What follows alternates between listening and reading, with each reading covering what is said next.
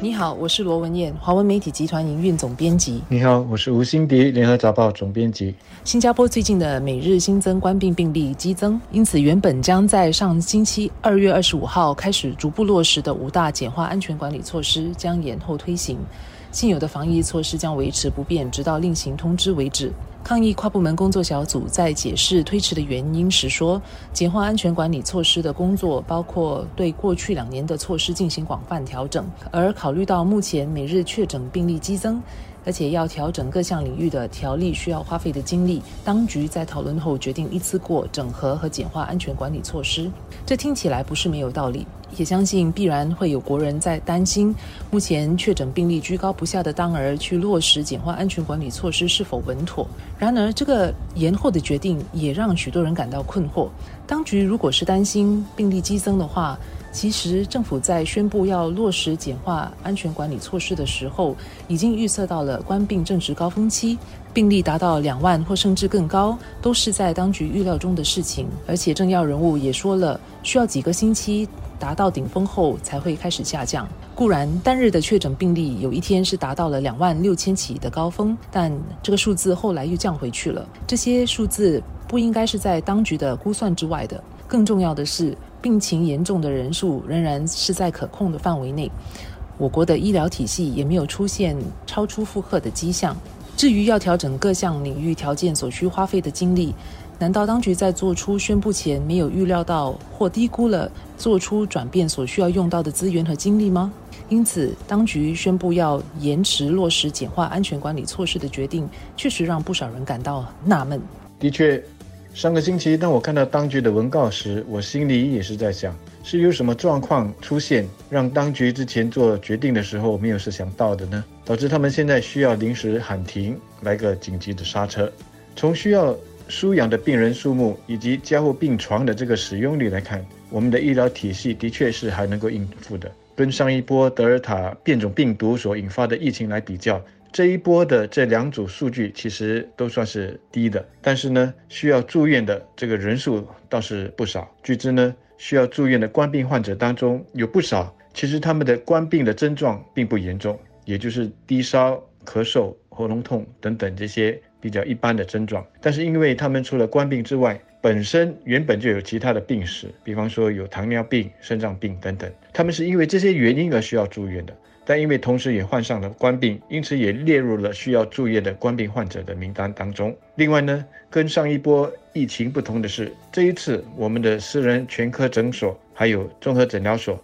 以及医院的紧急部门出现了资源吃紧的情况，这使得卫生部呢不得不设法的去延长诊所还有综合诊疗所的看病时间。从我们的采访得知，去看病的人大增，让前线的这个医疗体系有点吃不消，并不完全是因为确诊的患者他们需要 MC，当中呢其实还有各种不同的原因，包括有不少人反映呢，虽然他们的症状不算很严重，只是喉咙痛、咳嗽等等，但是因为是身体不舒服，还是需要服用一些药。而如果是去诊所看病的话，因为能够得到政府的大量的这个津贴，自己呢只需要支付十块钱左右。那么相比之下呢，如果是去药房自己买药，因为没有得到政府的津贴，单单药费就远远不只是十元了。这方面就不晓得当局能不能够在短时间内做出调整，来帮助减缓诊所还有综合诊疗所的压力。延迟落实简化安全管理措施，最受影响和最失望的，想必是大型表演的主办机构。两年多的疫情下来，让演唱会、艺术表演等大型活动主办方都陷入了严冬的状态，生意大受影响。终于在几个星期前看到了曙光，本以为可以从三月四号开始，活动就可以不必再按不同的活动区分人数，而是以场地容量为准来进行活动。一千人以下将不受场地的容量限制，而千人以上的活动人数可以达到场地容量的百分之五十。但随着当局延后推行这个措施，这也让已经着手准备要恢复大型活动的计划都告吹了，也让好些主办机构都白忙一场。联合早报就有报道，新加坡华乐团以为三月四号之后就能开放所有的观众席，满怀欣喜地提前张罗与安排，原本打算开始为下来几个月的音乐会售卖全场八百多张门票，但突如其来的延后宣布，令华乐团不得不刹车。维持两百五十名的观众安排。对于这类活动主办方而言，这必然造成一定的行政、人力和资金方面的损失。但我想，对这些活动方更重要的是，他们更希望当局有明确的推行日期，好让他们能够做好规划。现在回头看，或许当局在宣布要简化五大安全措施的时间点是太早了一些。比较好的做法呢，是等到已经相当确定我们已经过了这个峰值之后，才来宣布这个时间表。这样呢，就能够避免让人家觉得我们的跨部门委员会。一直反反复复，一下子踩油门，一下子又踩刹车，那么让我们这些坐在车上的人感到不舒服。当然，我这个是事后孔明了，很多的事情如果早知道就好了。那么很多人心里这个时候就会想，我们究竟是什么时候会过了这一波疫情的峰值呢？老实说，这就像预测股市的走势一样，你可以有专家，有各种工具。有各种的演算法来帮你推测，但现实是，只有当你真正的走过这个高峰的时候，你才会知道高峰已过，很难早知道的。但至少我们现在可以确定的是，每个星期二的这个数据很重要，它基本上呢就是一个星期里面每日确诊人数的最高峰。所以明天的数据会不会比上个星期二的低，将会是一个关注点，会是我们下来疫情走势的一个重要的指标。经历了这一波关闭疫情之后。人们在心态上似乎已经开始习惯了要与官病共存，已不再像几个月前那么关注单日确诊人数。当人数破万的时候，人们也似乎不再那么紧张了。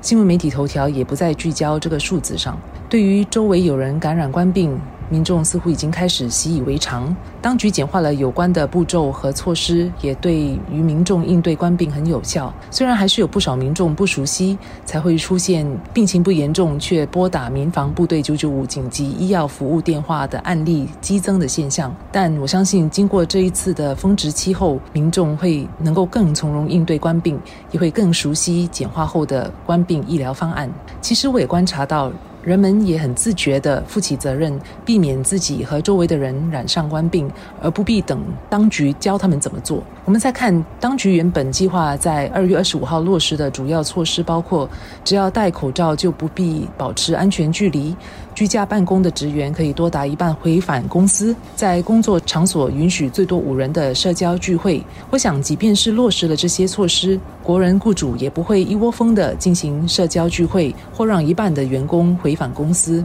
国人也已经养成了习惯，会自动的谨慎采取安全措施。例如，在公众场所，即便是没有画出要保持一米的距离，人们还是会在排队或在等公交车的时候，都会保持一定的距离。可见，人们在心态上已经是调整了，习惯了与官病共存的生活。当我看到当局在疫情那些病情不严重的官病患者不要拨打九九五的时候，我心里是有一些纳闷的。为什么到了今天，还是有人以为确诊官病需要打九九五呢？如果他们是以为医院的急救部门的求诊者太多了，如果自己打九九五，有救护车来送去医院的话，到时候就可以去插队，那是大错特错了。如果你的病情并不严重，即使有救护车送院，你还是得照样排队的。所以在这种非常时期，让我们大家都不要去滥用这个宝贵的资源，以免耽误了那些真正需要的人的救治。至于呃文件所提到的与官兵共存，我很同意说，心态上一个最关键的调整就是自己负责。如果你知道身边的人确诊了，不用等到当局发通知给你，你自己就应该懂得要减少跟别人的接触，非得要外出的时候就要自我检测。如果当局来不及发这个免费的 ART 自我检测器给你的时候，只要自己的经济能力能够办得到，就自己先去买吧。自动自发自主的防疫是我们下来必须走的一步，而且是关键的一步。